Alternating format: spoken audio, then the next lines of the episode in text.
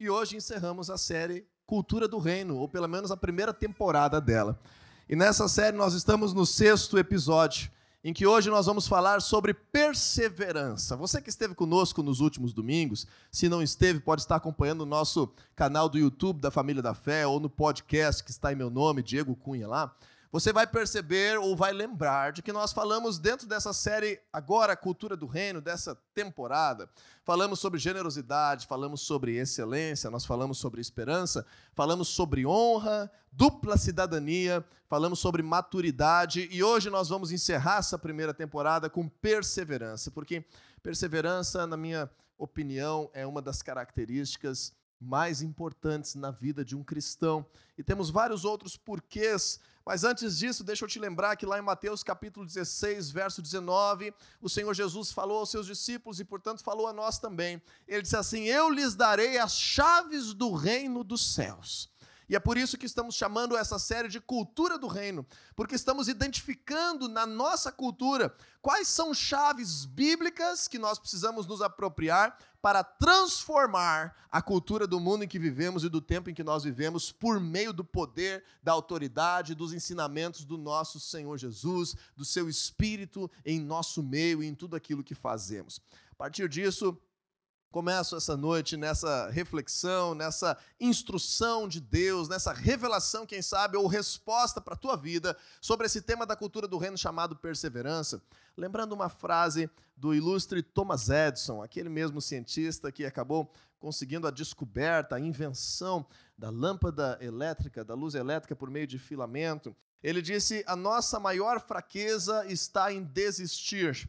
O caminho mais certo de vencer é tentar mais uma vez. Não esqueça disso. A nossa fraqueza está em desistir. O caminho para vencer sempre passará por tentar mais uma vez. E quando nós aprendemos esse contexto e olhamos para a cultura do século 21, para a cultura da nossa nação, para o ambiente que está nos cercando, para tudo aquilo que são pressões nesse mundo, nós temos visto e temos estado assim imersos em um ambiente em que desistir de coisas importantes na vida, desistir de oportunidades valiosas por diversos motivos, tem sido uma opção e uma decisão muito recorrente da maioria das pessoas. Nós temos estado acostumados a um ambiente de desistência, o um ambiente de estarmos jogando a toalha, como diriam os lutadores, de estarmos entregando os pontos, de estarmos de fato cansando pelos mais variados motivos, mas perdendo algo maior, deixando de perseverar. E assim, pessoas têm desistido, por exemplo, quando se matriculam na faculdade, as pessoas têm uma facilidade muito grande de desistir de uma disciplina que não gostou, que está um pouco difícil, que requer um tempo maior, um sacrifício no seu sono. Então, primeira opção, vamos desistir, vamos parar, vamos descansar, não vamos tocar isso adiante. E aí tem um prazer imediato mas um arrependimento futuro. E assim, essa cultura de desistência para coisas realmente relevantes vai crescendo, e nós vemos que as pessoas têm desistido quando fazem, por exemplo, um projeto da sua dieta, um projeto da sua academia, um projeto da sua atividade física, um projeto de controlar o colesterol, um projeto de melhorar o seu condicionamento, de fazer um exercício. A desistência vem logo porque o preço é alto no início, e aí nós acabamos confortáveis com aquele preço que foi deixado de ser pago, mas acabamos acumulando uma dívida muito maior que causa arrependimento lá no futuro. E assim nós começamos a crescer nessa cultura de desistência de uma forma que afeta a nossa subsistência. E pessoas estão muito acostumadas a desistir dos seus empregos a desistir de clientes, prestadores de serviço que marcam o seu serviço e simplesmente não aparecem, simplesmente recebem uma parte e desistem. E, infelizmente, tristemente, estamos numa nação cristã não era para ser uma notícia triste que estamos numa nação cristã, mas como que uma nação que se declara 90% cristã, 50% evangélica, não pode confiar nos seus profissionais, não pode confiar em empresas, não pode confiar em funcionários que vão ter a sua dedicação em perseverar, permanecer para crescer.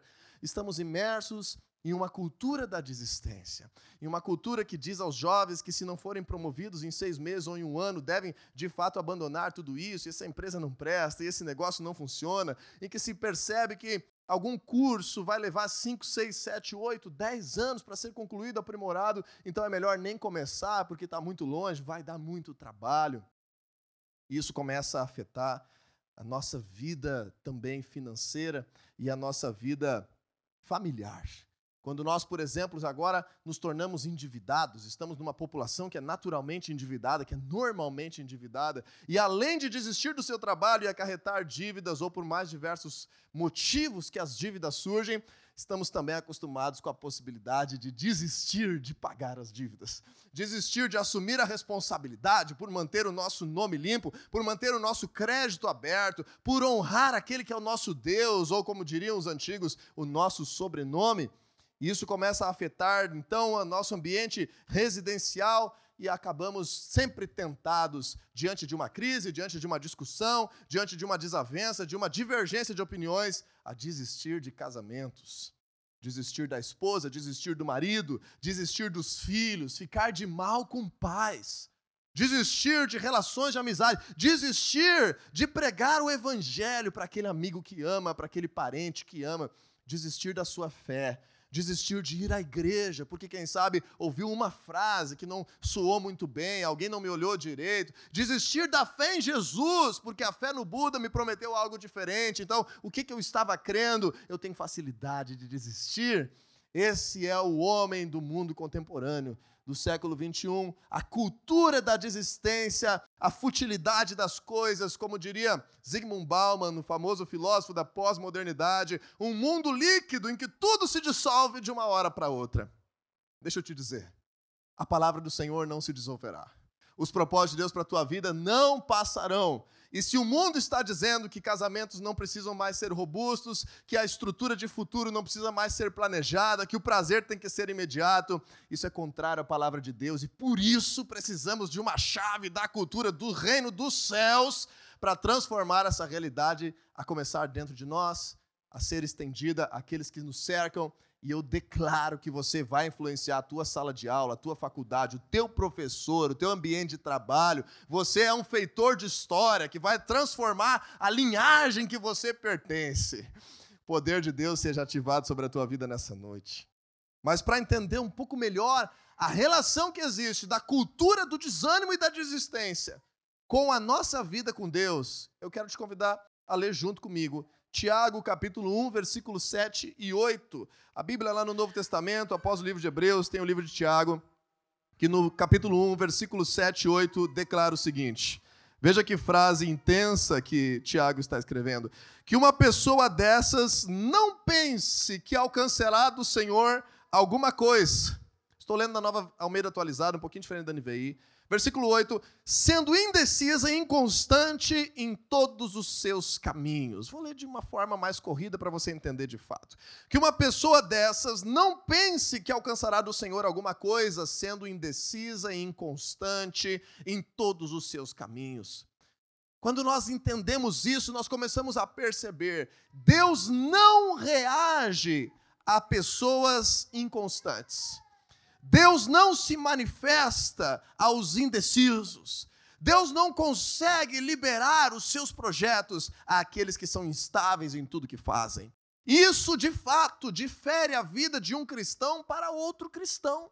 Nós, às vezes, paramos para analisar a vida de pessoas que nos cercam e somos tentados a pensar o seguinte: Deus deve amar muito mais o fulano do que eu, porque eu tenho o mesmo tempo de caminhada, eu me batizei na mesma época, eu estou vivendo na mesma igreja, eu estou recebendo o mesmo ensinamento, e olhe como que existe bênção, existe alinhamento, existe restauração sobre a vida de alguém e que eu não estou conseguindo ver na minha. Talvez uma das chaves para isso é você entender que desistir dos propósitos de Deus para a tua vida não é uma opção, nem sequer na tua mente. Aquele que duvida, não pense que alcançará do Senhor alguma coisa. É isso que a Bíblia está ensinando. E é sobre isso que eu gostaria de falar hoje contigo.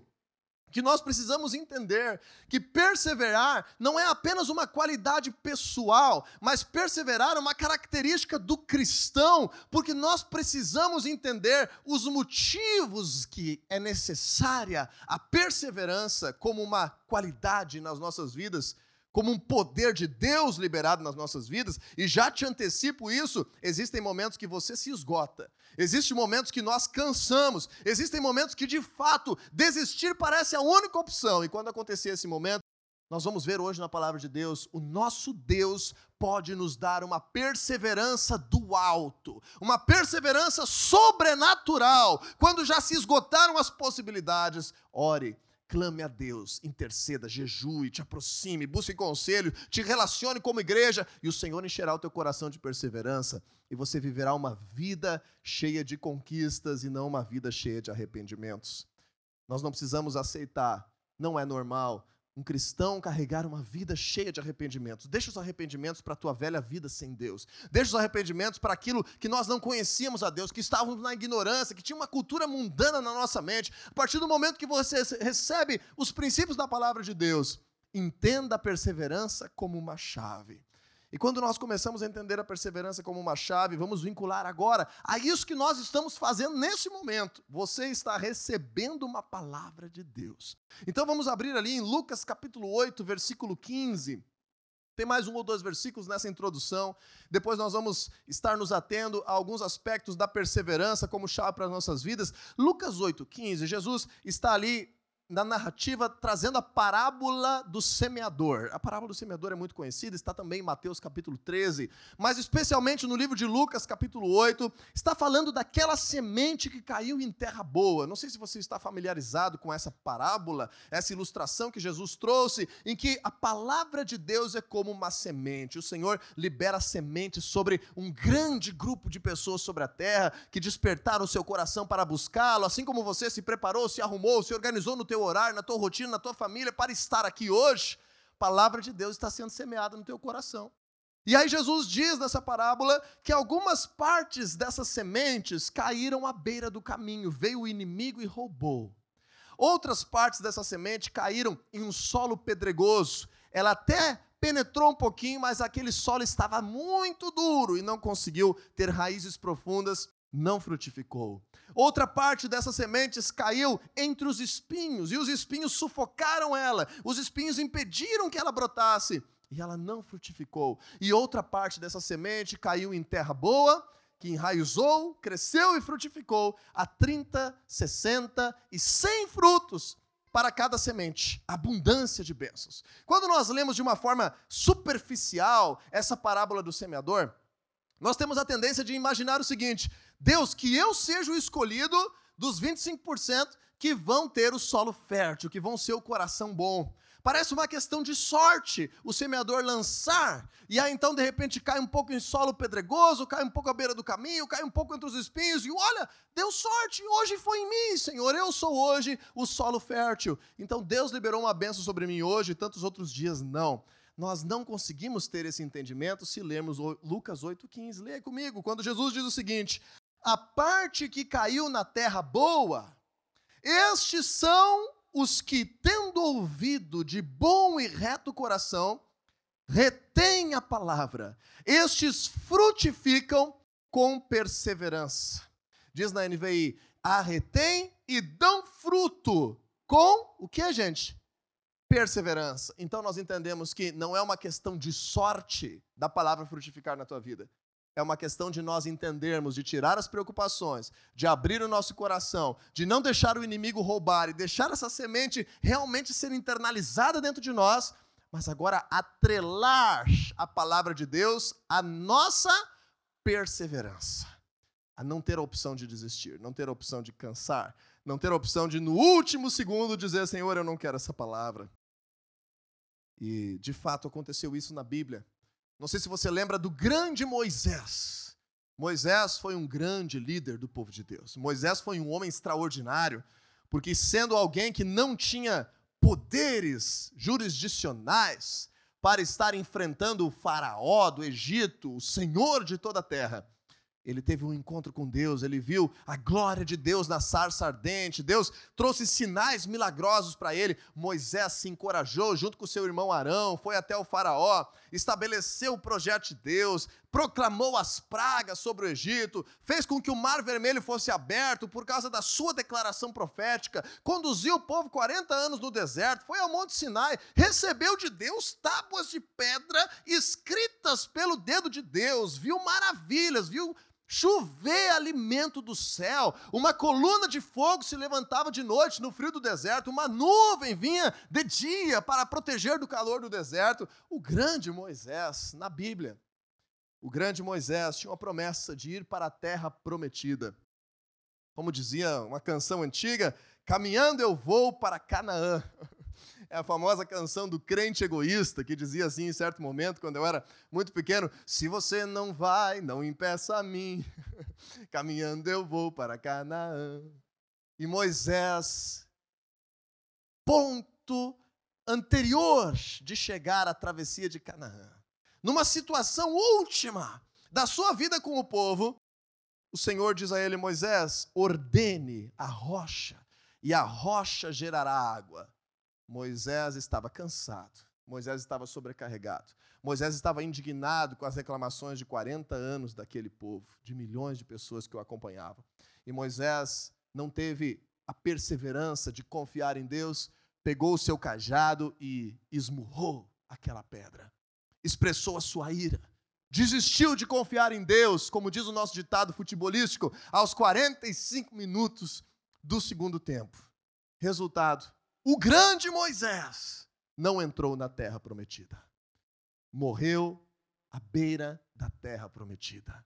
Nós temos muitos exemplos na Bíblia de pessoas que, tristemente, nessa tendência humana que carregamos hoje, aflorada no nosso tempo, no último segundo deixaram de viver aquilo que Deus tinha.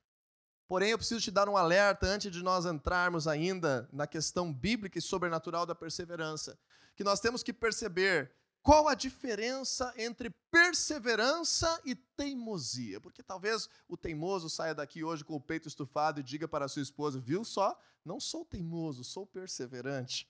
Então nós precisamos entender a diferença, a sutileza, o que é a razão por trás desse sentimento entre perseverança e teimosia. É muito tênue essa linha que aproxima a perseverança da teimosia.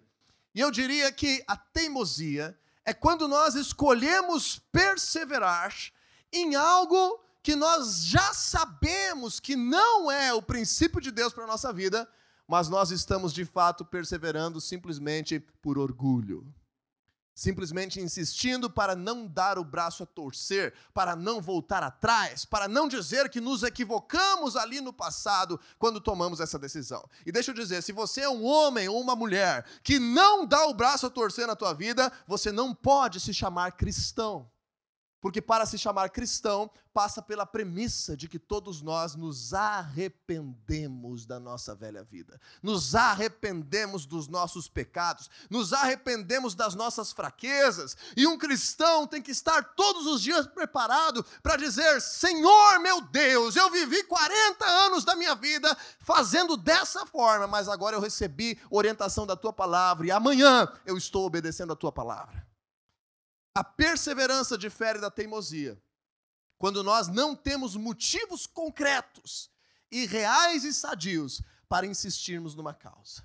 Então você que está teimoso, deixe a palavra de Deus falar contigo. Você que não sabe se está teimoso, vá buscar subsídios bíblicos para aquilo que você está vivendo a tua vida. Não desperdice os anos da tua história. Não desperdice os dias que Deus tem te dado. Não desperdice com teimosia, mas de fato tenha subsídios que o teu Deus te dá para perseverar naquilo que vem dele. E eu já te adianto, família é coisa que se persevera. Nós temos visto, tristemente, um índice altíssimo de divórcios na nossa nação. Na pandemia, então, o índice de divórcios foi elevado em uma nação cristã, em uma nação que o evangelho cresceu. Estimativas falam de 50% de evangélicos na nossa nação. Ou seja, o que está acontecendo? Nós cristãos estamos aceitando o divórcio como uma possibilidade natural. Mudaram os tempos, são épocas novas, não é mais aquele tempo bíblico. Isso aí passou, mudou, então faz parte, meu querido, não faz parte. Persevere lutando pela tua família, persevere lutando pela tua casa. Claro que aquilo que passou, passou. Se você viveu situações difíceis, de violência, de infidelidade, situações que lá no passado você não teve a graça de Deus para te socorrer e causar um milagre, não adianta nós nos culparmos pelo que passou. Mas o que eu te digo hoje, digo para muitas pessoas aqui hoje, lute pela tua família até o fim. Não seja você aquele que tem a iniciativa de dissolver uma estrutura familiar. Não seja você aquele que tem a rixa prolongada. Não seja você aquele que não abre mão para estar causando mal-estar nas relações entre cônjuges, com os filhos, com os pais. Não seja você esse, porque cristão precisa entender que Deus coloca a família como um motivo extraordinário e prioritário de perseverança. Deus coloca o teu desenvolvimento, a tua subsistência, as tuas habilidades como motivo de perseverança. Deus coloca a tua caminhada com Ele, a tua fé, como motivo de crescimento e perseverança.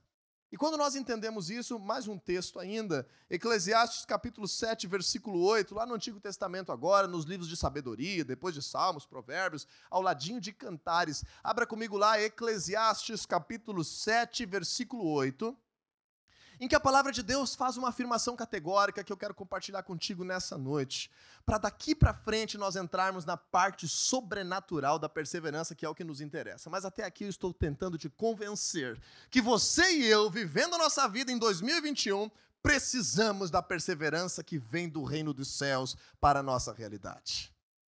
Em Eclesiastes 7,8 diz assim: O fim das coisas é melhor do que o seu início o fim das coisas é melhor do que o seu início. E quando a Bíblia está dizendo o fim das coisas, não leia entendendo a ruptura das coisas. Não leia entendendo que as coisas terminaram. Leia entendendo o futuro é melhor do que o começo. Leia entendendo a maturidade, o tempo passar. As datas posteriores sempre são melhores do que as de hoje ou das anteriores. Agora vamos analisar juntos, gente. Não vamos falar aqui de nós, não vamos falar da família da fé, porque é ruim analisarmos uns aos outros. Daqui a pouco você vai constranger você mesmo ou alguém que está aqui. Mas vamos pensar em quem não está aqui dentro hoje, na cultura deste mundo, que talvez, por acaso, de alguma forma, possamos estar ligados a ela e fazendo parte. A Bíblia fala que o fim é melhor do que o início. Então eu te pergunto, hoje, na cultura desse mundo, Quais são os melhores dias de um relacionamento de casamento? A lua de mel e o primeiro mês ou a partir de 10 anos de história de casamento? O fim ou o início tem sido melhor na cultura desse mundo? O que, que você acha? O início. Num ambiente de trabalho, como é que tem sido aí no teu ambiente de trabalho? Quando começa uma profissão, quando começa no emprego novo, a pessoa trabalha com mais vontade, com mais dedicação, com mais afinco, mais quando está cinco anos já nessa mesma profissão, ela está muito mais dedicada ou ela está já desanimada na cultura deste mundo, no ambiente de trabalho? O fim tem sido melhor ou o início tem sido melhor? O que você acha? o início. E quando nós vamos agora a projetos de estudo, projetos, por exemplo, de cursar a tua faculdade ou de cursar os teus estudos, o aluno da primeira série do ensino fundamental, ele é o mais motivado ou o aluno do terceiro ano do ensino médio é aquele que gostaria de estudar todos os dias muito mais para crescer na sua vida? O fim tem sido melhor ou o início? Jesus amado, essa palavra está falando com muita gente. E quando nós percebemos a nossa vida com Deus, Ai, ai, ai. Quando nós percebemos a nossa vida com Deus, não aqui na família da fé, vamos falar do cristianismo no Brasil. Quando nós percebemos a vida das pessoas com Deus, quando que elas são mais fervorosas, intensas e dedicadas na sua caminhada, nos primeiros dias da sua conversão, ou após 7, 10, 15 anos que estão maduros, caminhando com Jesus, o fim ou o início tem sido melhor? Ai, precisamos da perseverança, porque a Bíblia diz o contrário. A Bíblia diz que quanto mais o tempo passa dentro da tua família, melhor será. O teu casamento melhor será. A Bíblia está declarando que o teu emprego, quanto mais experiência você tem, melhor será. Entenda isso. Passam os anos, você está construindo tua família dentro de pilares saudáveis. Vocês se conhecem cada vez mais, então vocês brigam cada vez menos. Vocês se amam cada vez mais, agradam-se cada vez mais, vocês juntos têm uma aliança, conquistam cada vez mais. Vocês constroem juntos cada vez mais, vocês têm cada vez mais motivos para desfrutar, celebrar e crescer. O fim sempre é melhor do que o início. No teu trabalho, você como um cristão está disposto a se desenvolver, a se preparar, a se equipar, a estudar, a ter um, uma relação de trabalho com o teu chefe, com o teu cliente, que conforme o tempo vai passando, você vai mostrando excelência, trabalho, e aí a tua remuneração vai crescendo, e aí você vai podendo ensinar outras pessoas, e você vai se tornando um profissional renomado, com credibilidade, conhecido. O fim é melhor do que o início. E na nossa vida com Deus, a mesma coisa, o princípio bíblico é infalível. Nós começamos desesperados, Senhor, me socorre que eu estou morrendo, não te conheço, não sei nada sobre ti, preciso sobreviver. E daqui a pouco o Senhor se revela e te dá discernimento, e revela as grandezas da Sua palavra, te ensina a educar os teus filhos, te ensina a ser um marido melhor, te ensina a ser um pai melhor, uma mãe melhor. O Senhor te ensina a trabalhar, o Senhor te ensina a aumentar a tua expectativa de vida, a cuidar da tua saúde, o Senhor te ensina a gerenciar as tuas finanças, o Senhor te ensina a viver sob pressão, a passar pelos sofrimentos até com alegria, e a vida com Deus vai te enchendo do Espírito Santo, você vai vendo milagres de forma cada vez mais normal, e o fim vai sendo sempre melhor do que o início. Agora nós estamos falando aqui do nosso pessoal, daquilo que Deus está fazendo na tua vida. Vamos falar, pelo menos aos olhos da fé com todos nós, que sejamos perseverantes e venhamos entender. Agora, lembra que eu comentei contigo? Nem sempre você terá a perseverança necessária. Nem sempre eu terei a perseverança necessária. Por exemplo, nessa questão de estudos, é, apesar de que eu tenho estudado durante muitos anos muitos assuntos e instituições e também por conta não pense você que o fato de que a minha vida deu muitas voltas, já estava casado, tive que mudar de cidade, trabalhei em alguns lugares diferentes por causa disso. Acabei levando 10 anos para me formar, por exemplo, no curso de engenharia mecânica, que foi aquele que eu ingressei após a finalização do ensino médio.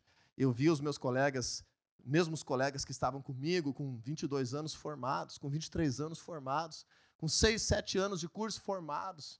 E pense que não deu vontade de desistir em diversos momentos. Viajar para estudar, fazer aproveitamento de crédito, trocar de universidade, perseverar, fazer trabalho de conclusão enquanto pastoreava igreja, fazer estágio já casado, trabalhar de forma desdobrada, dormir menos.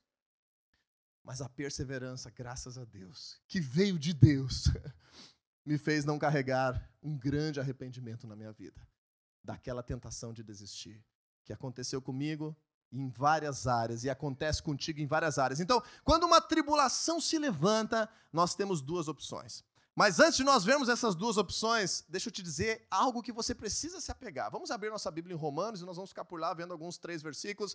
Romanos capítulo 15. Lá em Romanos, no capítulo 15, versículo 5. A palavra de Deus nos fala algo extraordinário. Na verdade, eu vou apenas extrair daqui uma verdade que está sendo afirmada em Romanos capítulo 15, versículo 5. Olhe lá comigo na tua Bíblia, é importante você sublinhar esse texto para aqueles dias difíceis, para aqueles momentos que você pensa em desistir, para aqueles dias que parece que está dando tudo errado. A lei de Murphy não acontece com cristãos. A lei de Murphy é aquela que diz que o teu pão, quando cai, sempre vai cair com a manteiga para baixo. A lei de Murphy é aquela que diz que quando uma coisa dá errado, todo o resto vai dar errado no teu dia. E cria pessoas místicas que acreditam em azar. Já dizia um amigo meu, ele falava, você acredita em azar? Então, se tu dizia sim, eu acredito. Então, ele dizia, então, azar é teu agora. Porque o cristão não precisa basear a sua vida em sorte ou azar, mas naquilo que a palavra de Deus coloca como fundamento. E Romanos 15, 5, o que, que diz aí? O Deus que concede o que, gente? Perseverança. O que, que Deus concede para a gente quando precisa? Perseverança. Então, não esteja olhando para você mesmo na tua capacidade de perseverar, porque aí nós vamos estar recaindo no problema cultural que estamos. Não se compare com o teu vizinho, com o teu familiar, com o teu primo. Não se compare com o colega de serviço quando o assunto é perseverar. Não seja medíocre, não se nivele por baixo, não queira estar na média, não queira o caminho mais fácil, mas entenda que Deus que você serve é um Deus que concede perseverança. Quanto mais difícil estiver o caminho, maior é a oportunidade de viver um milagre. Essa frase é muito importante. Se você puder anotar e postar e me marcar, a gente faz um repost legal depois. Quanto mais difícil está o caminho, maior é a oportunidade de viver um milagre, porque o Senhor vai poder atuar e te conceder A perseverança que você precisa de forma sobrenatural. Por isso eu te digo, você é crente, porque nós somos crentes, crentes em Jesus. Ele é o nosso Senhor, autor e consumador da nossa fé. Está tudo dando errado, está difícil o teu dia, está com vontade de desistir, não aguenta mais olhar para a cara do teu marido, está com vontade de largar esse emprego, não ir trabalhar amanhã. Ore, dobre os teus joelhos e diga: Senhor, eu creio na tua palavra acima dos meus sentimentos e eu escolho perseverar. Não estou conseguindo, preciso que venha de ti perseverança sobre a minha vida. Não esqueça de analisar primeiro e perguntar para Deus se você não está sendo teimoso. O Senhor usou até uma mula para falar com Balaão, não pode ser diferente conosco. Não seja teimoso, mas persevere naquilo que você sabe que de fato está correto. E eu digo, aqueles que estão sendo teimosos muitas vezes se fazem de desentendidos, mas quando nós estamos teimando, no fundo, no fundo, nós sabemos. Uau, a palavra de Deus já me disse isso, meu discipulador disse isso, a minha esposa já tinha me alertado isso o ano passado, e eu continuo teimando. Então, no fundo, no fundo, nós sabemos que é uma teimosia. Mas quando se trata de perseverança, entenda que ela vem de Deus. Segundo aspecto, ainda em Romanos, só que agora no capítulo 5. Vai comigo lá, Romanos 5, 10 capítulos antes. Romanos capítulo 5, versículo 3. Lembre que eu te falei que a tribulação, o desafio, o problema, eles abrem um leque de duas opções para as nossas vidas. Quando tem um problema, como é que você reage? Como você reage aos problemas? Pergunta aí para quem está do teu lado, como é que você reage aos problemas? Essa é uma pergunta muito pessoal. Como você reage aos problemas? Tem gente que por causa de um problema não dorme. Tem gente que por causa de um problema briga com todo mundo. Tem gente que por causa de um problema faz de conta que não existe problema e continua vivendo sem perceber aquele problema e sem dar bola para aquele problema. Como um cristão deve reagir a um problema? Paulo nos fala uma coisa meio doida. Ele diz em Romanos 5,3: não só isso, mas também nos gloriamos nas tribulações. Ele falou de um jeito todo rebuscado, mas está dizendo assim: ó, te alegra com os problemas. Nos alegramos. Uau, surgiu um problema. Antigamente os cristãos se cumprimentavam no ambiente pentecostal e o irmão chegava e aí, irmão, paz, paz. Como é que vai as lutas? Ah, o inimigo tem se levantado de forma terrível, irmão. Tá, tá braba a coisa. Um crente apostólico tem que dizer assim: olha, tu nem sabe, me surgiu um problemão essa semana e Deus está vindo ao meu encontro com milagre. É isso que Paulo está ensinando, uma coisa meio de doido. Te alegra nas tribulações, te glorie nos problemas, nas dificuldades, nos desafios. Então, de fato, eu preciso te dizer: quando vem um problema, uma tribulação na tua realidade, você tem duas opções. Primeira delas que o mundo te diz é: desista. Negue esse problema, negue essa conta, negue essa dívida, saia da tua casa, Desista, você não vai vencer. Saia, pare com esse projeto. Desista, fuja. E a palavra de Deus te diz: persevere.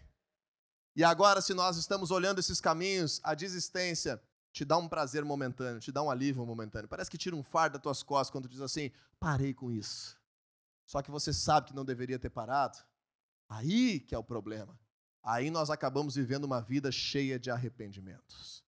Agora, quando você, a partir de hoje, dessa palavra, escolhe perseverar, nós vamos ver o resultado disso no versículo 4. Quando diz assim: a perseverança produz um caráter aprovado. Essa vírgulazinha depois de perseverança repete o verbo. Não sei se você já estudou essa questão da interpretação de texto. Por exemplo, no versículo 3, disse assim: a tribulação produz perseverança. E a perseverança, vírgula, está dizendo, produz um caráter aprovado.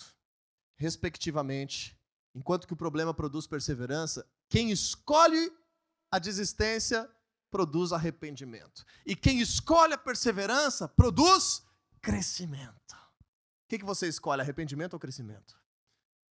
Quem escolhe a perseverança produz caráter aprovado caráter aprovado. E daí eu te digo, toda promessa, e essa frase não é minha, o apóstolo Ricardo falou ela numa conferência de líderes muitos anos atrás, eu anotei na minha Bíblia e nunca mais esqueci, anote na sua agora. Toda promessa passa pelo teste do tempo. Toda promessa passa pelo teste do tempo. Abraão tinha 75 anos de idade quando Deus falou com ele pela primeira vez. Então diga aí para a pessoa que está do lado, a esperança ainda para Deus falar contigo. 75 anos de idade ele tinha quando Deus falou com ele pela primeira vez. E Deus liberou uma promessa sobre a vida dele que se cumpriu. De fato, o menino nasceu quando Abraão tinha 100 anos de idade. Quem é bom de matemática aí, a promessa veio aos 75 e se cumpriu aos 100. Quantos anos Abraão teve que esperar? 25 anos foi o tempo que o nosso pai da fé precisou passar para não perder a sua promessa. 25 anos, não é 25 dias, não são 25 meses, são 25 anos, baseado na perseverança numa promessa de Deus. A perseverança nos faz viver as promessas de Deus.